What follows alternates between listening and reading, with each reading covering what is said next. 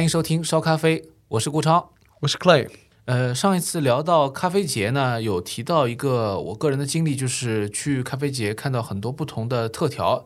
那天没吃东西，然后呢，我去某一个连锁品牌喝了一个特调呢，它是带酒的。哎呦，喝完以后啊，我大概有十几二十分钟的时间特别的晕。这个不是微醺的问题了，这就有点醉倒了。他那个加了很多的这个劲啊，或者说其他的一些比较烈的酒。哎呦，喝的我真是就是头晕目眩。哎呦，我当时我的感觉，因为那个陆家嘴这个绿地啊，这又是很开阔，但啊是是周围都是高楼嘛，哇，天旋地转天旋。地转，啊后来好了啊，呃，倒是一下子就是感觉到特调确实是这个咖啡里面的一个趋势啊。我不知道，就是说现在就是你作为一个业内人士，你怎么看？就是现在特调的这个这个在咖啡这个整个行业里的发展，它大概是个什么样的情况？其实我觉得特调啊，真的是就像燕麦奶一样，这是人为创造出来的一个新的赛道。嗯其实本来说实话就是是没有的，嗯，只不过是这最近几年。那其实我觉得这个逻辑啊，在我看来啊是这样的，就是比如说我喜欢喝咖啡，是为什么呢？因为我不太爱喝酒，但是我总归得喝一个饮料吧，嗯那所以说我去选择了一个相对清醒的一个咖啡。嗯那么其实特调也是这样，那有可能我不愿意直接去喝特调的鸡尾酒，或者是白天的时间不太适合直接喝整杯的烈酒，那么我就找个折中的啊，又有咖啡，又有酒，又有糖浆，或者有其他的水果类的一些东西，又像饮料，又像咖啡，又有点酒。一次消费三种满足，这能三三三种满足吗？那那原教旨主义者肯定说你这就不是咖啊，那啡你就是不是他们的消费的人群嘛？啊对对对，对啊，嗯。但是我觉得对大众来说啊，哎，这个这个事情就是这样的，就很多人他其实对咖啡啊，或者是其实没有那么喜欢，嗯，他就想喝一杯。所以他喝奶，茶嘛，有可能会觉得太老土了，或者是怎么样，嗯那么他就喝一个特调，哎，样式又时髦。我印象最深的一杯特调的名字啊，是村口大树的，它的名字叫《永不结束的夏天和随时幻灭的爱情》。你说这个名字吸不吸引人可以像一个小说的名字啊？而且它是这个叶就形态啊，特别的有趣。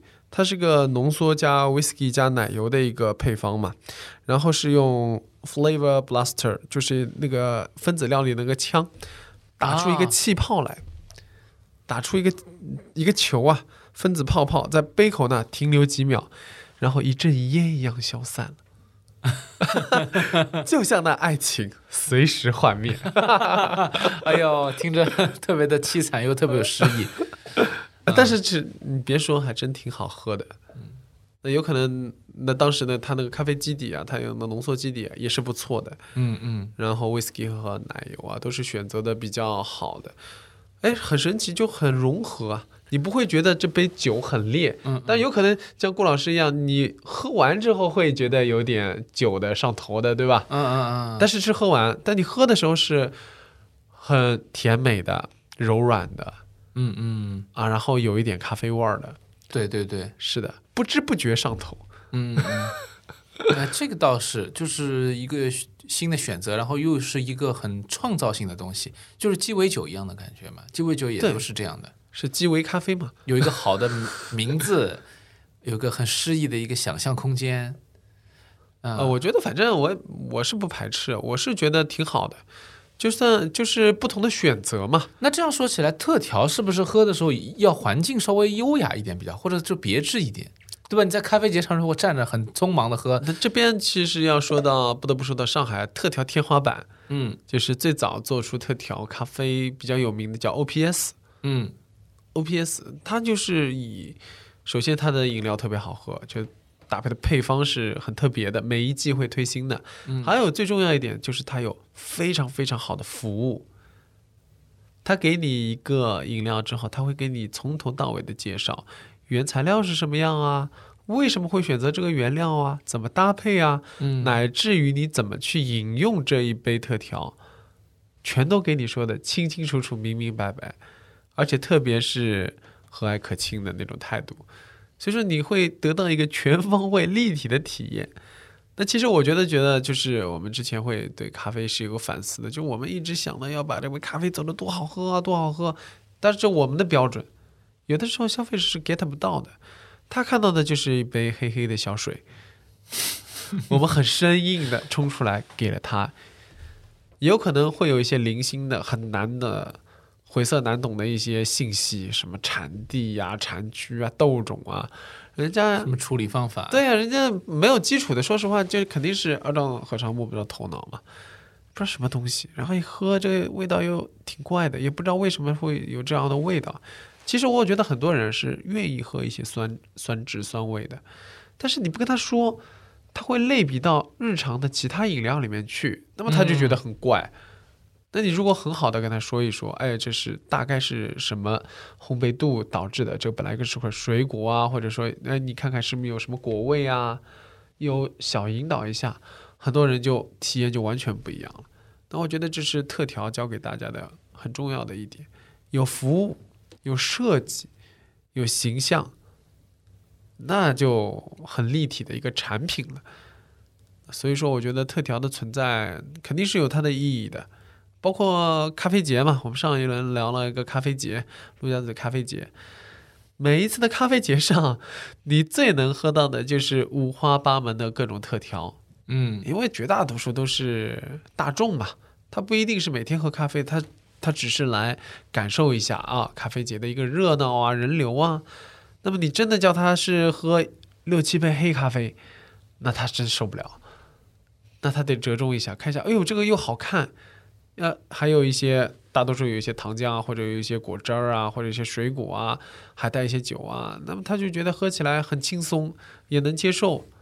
拿的还能拍个照、打个卡，特别漂亮。朋友圈一晒，哎呀，看上去还是挺好看的，对吧？这所有社交的需求都满足了。嗯嗯嗯，最后就觉得，就每一次其实是咖啡节上卖的最好的咖啡类的饮料，肯定就是特调。嗯嗯，而且每一家就是真正做的比较有特色的、好的那些特调咖啡店啊，真的都是大排长龙。我们上一届一九年的时候，我印象最深是北京那个四分之一咖啡馆，他那个队伍啊，延绵一公里吧，我会觉得这么夸张？真的就是这么那要夸张，排出去了吧？真的，我就是整个草坪上大概都是排队去喝那个的，那是不花钱吗？还挺，说实话是不便宜的。是啊，是卖的。对，哦但是一方面确实是它是外省市的嘛，就北京的难得一来对，嗯大家都想试试，而且它确实做的不错，整个配方什么很有新意。就像我们为什么会去打卡一些啊五十大酒吧什么，就它同样是做酒，对不懂的人来说，或者是不喜欢的人来说，哎，就是个酒嘛。但是如果你真的是喜欢的话，觉得哦，每一家有每一家调配的配方，嗯而且就算是相同的原料，每家出来就是不一样。嗯，所以说这点也是特调好玩的地方。我也喝到过非常非常难喝的很多很多特调，就很生硬的，它只是把几种原料加在倒在一一起，还不是夹杂，就是倒在一起而已。那咖啡，而且在里面的意义就完全不存在嘛。啊，就是你作为一个特调咖啡，你不能忘记“咖啡”两个字儿。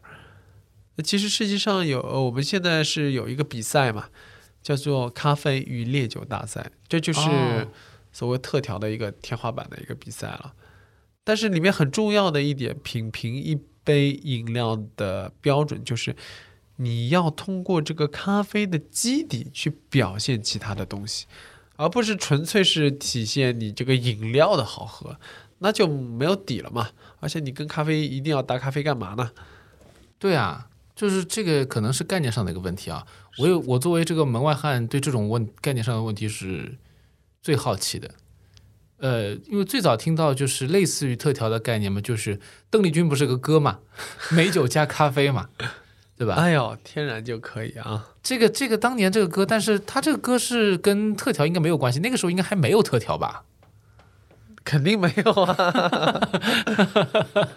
哎，但是特调里面，或者说我不是说特调吧，就是说整个的这个咖啡加一个别的东西，它这个最早就我觉得在冷饮这块其实蛮多的，就我们很容易想到什么 avocado 啊，avocado 还有就是包括说呃 dirty 啊，啊，这些也有一点这种感觉。是哎，这种算特调吗？不算吧，特调不算吧？它应该算是各种搭配吧。搭配它，而且它是一个比较经典的搭配了，已经像是是是 avocado 就是有历史的啊，就大家都是不想让一个饮品啊太单调。嗯我说实话，就是你，就像我以前说那个，世界上如果只有水洗咖啡的话，也是挺悲哀的。其实也是一样的。嗯，如果世界上只有黑咖啡的话，也是挺悲哀的。让更多人有更多选择，每个人通过这样子一份饮品有自己的乐趣，那才是这个饮品存在的意义啊。嗯。不过有一些咖啡店，我看他们卖特调也有不加咖啡的，也有挺多不加咖啡的，是吗？哦，那么就不叫特调咖啡了吧？果汁加酒，但是是在一个咖啡店里卖，他正好把你啊不想喝咖啡的这部分就完全去除掉。是有一些是因为照顾不喝咖啡因的人嘛，嗯嗯，就完全它会有一个区域就是没有咖啡的。但是我们现在讨论的是特调咖啡嘛，嗯，对。如果是咖啡特调的话，其实还是要多体现一些这个呃，就这方面内容。而且就是有一个观点嘛，因为咖啡，特别是精品咖啡，它还是比较小众的。它怎么让大众拿到这个？包括我们之前讲的，在咖啡当中喝到水果味这件事情嗯，啊，如果我一定要让大部分的人都喝出这个水果味儿来，可能还真得加点什么果汁酒啊，嗯啊，这些是不是他们更容易 能够感感受到？所谓的这些特调的存在的价值和意义啊，也是通过那些优秀的商家来体现的。嗯那就是你，如果我们真的简单说，就是几种原料的堆砌嘛，嗯，对吧？但是你看，一个个好的店，一些有想法的人，现在其实特调很卷的，好的特调很卷的。比如说，他要做一个呃水果的 smoothie 在上面，它这个水果很有讲究，不光是新鲜的，有的是他自己，比如说我好朋友就是深圳的全是辉，他当时就是把葡萄发酵了以后再去处理它。啊，那你喝到的东西啊，就除了你本来一些葡萄的酸甜之外，还有一些发酵类的风味，有一些可可啊之类的这种味道，你会觉得跟咖啡就是更，首先是更融合、更融洽，因为咖啡里面很多也会有一些可可的味道嘛，嗯，也巧克力强化是吧？对，然后就很融合，但是口感又完全不一样了，嗯嗯，它是有绵密的啊或者其他的一些口感，或者更鲜明了。是的，嗯或者是就越有有的是变得更清爽，有的是变得更浓厚。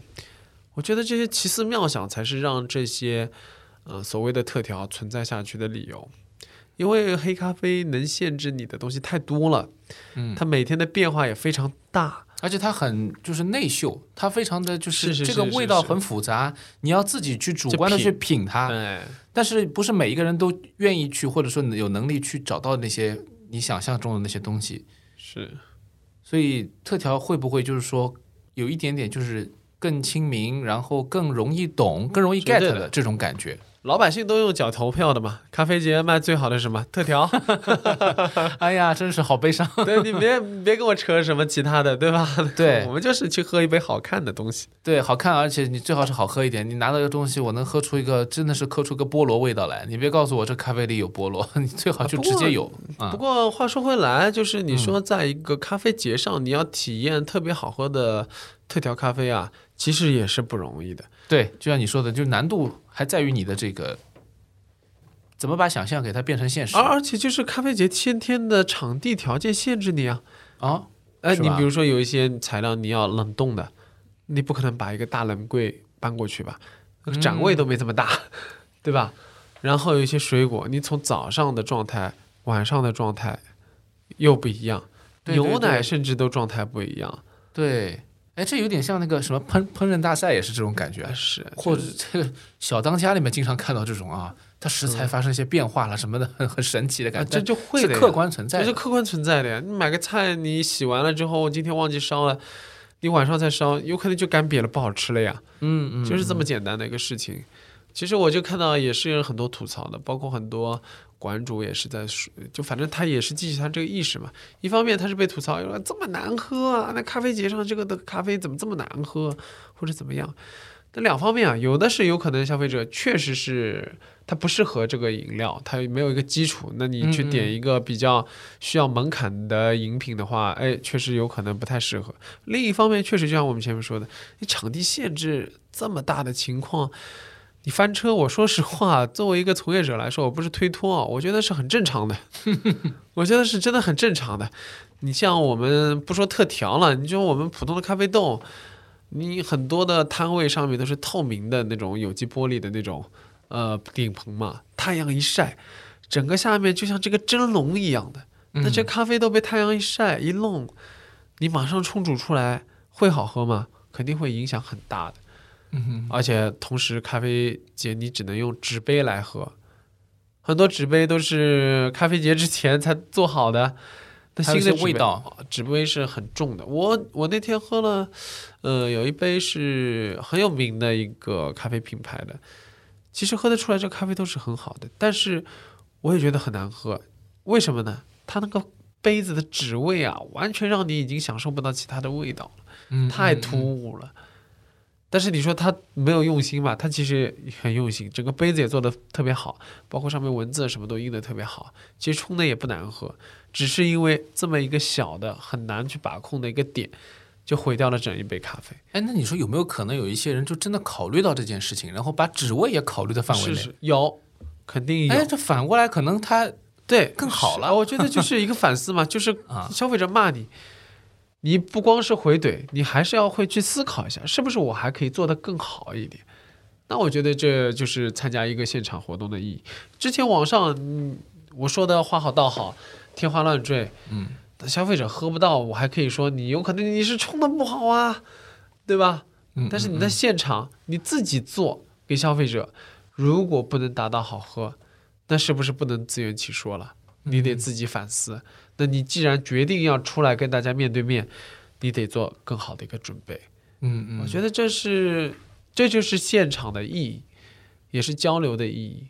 对，一个是考验从业者，但另外一方面，我现在还在想啊，就还有一种可能性，就是呃，对于消费者来说，其实也有一个启发，就是你不要想在一个环境、一个条件下面拿到所有的东西，说实话是不现实的。我一直在想我们音乐圈的一些事情，比如说啊，呃，有一些人他喜欢说，哎呀，这个明星他在一个什么十万人、八万人的一个场子里面，他开这个演唱会，特别的气派。但你知道，它这里面的去消耗也是很厉害的，它里面有很多环境啊、技术各方面的限制的。但是你反过来说，当一个东西它在你面前表演的时候，那是完全不一样的。它甚至于不插电，它是完全不一样的。那么，你既想有这个，比如说大场子的这种，比如说很嗨啊、很气氛、很热烈啊什么的，然后另外一方面呢，你又想得到最好的音乐，这可能是很难的。就说实话，就是我一直在跟很多人在交流这个问题，就是有一些很有名的明星，他都在大场子里。如果是一个比如说一个私密的空间，他有一个小的演出，他可能只有五十个位子，然后呢，他还卖的特别便宜，你就去看，结果发现呢，这个艺术家其实不怎么样。就是反正这个条件当中，它总有一些平衡、权衡的东西，有一些元素被牺牲掉了。所以关键看什么呢？我是觉得啊，就是消费者也是在看你到底要什么。比如说你去大的咖啡节，你肯定要的是这个气氛，对。但你要每一个东西都品质，什么精雕细琢，对很难，不是说不可能，对吧？很难，成本也更高，不是不是这个供应的这个卖方他提供这个成本，就是你要花出更大的成本。但是它这个挑剔的过程，其实它暗含的一个是不太能够实现的一种价值的的平衡，是的。就像就像看表演一样的。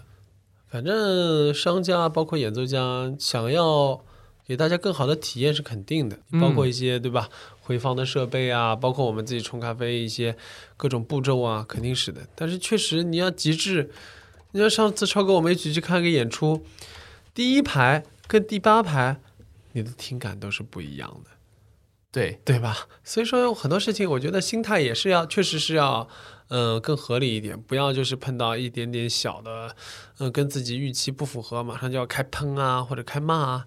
我觉得可以尝试跟商家进行交流，不需要很多的话，说一下，哎，有可能我觉得这一杯，比如我我喝到了很重的脂味，那你也是很好的提醒了他，也是很好的提醒了他。但是我跟你说，有些人他会这么说，嗯我提醒他我有什么好处，这个就属于什么？就是属于钻牛角尖了，基本上啊，是，嗯那说不定是有好处的，说不定他会给你重新做一杯，首先这是最直接的其实这个倒都无所谓了啊，这是一个态度嘛，我觉得是个。态度，但你说的也是，就是说它可能是一个变化发展的一个开始，对，它开启一个交流嘛。是是就像你就像我们以前讲的，就是咖啡就是一个一个交流，开门做生意嘛，它有这种和别人交流的这样一种基础在里面，对吧？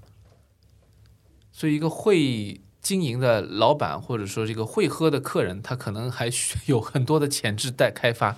不所以说，我觉得这个特调其实真的是特别好你的一个发生的一个事情啊，或者是产生的新的一个品相，它激起了我们很多圈内圈外人的一个思考，服务方面也可以思考，那饮料的构成上面也可以思考，创新的点也可以思考。那我觉得。就是大可不必去老是去原教旨主义说这个咖啡就不能跟其他分拿放在一起啊，大可不必。我觉得很平和的去看，它其实对整个行业啊有更多的新鲜血液进来，发展是有意义的。对的，对的。本来吃喝嘛，就是为了开心嘛，所以越丰富越好玩越好。对对对对。当然，就是说之前我们已经讲了，传统的咖啡，很多的朋友已经点不来单了。啊，那现在接下来一个问题就是更懵逼了。对啊，张老板，这这怎么办？这很多这个呃听友当然可能不太会有这个问题，但是绝大部分的普通的顾客走到店里就一脸懵逼了。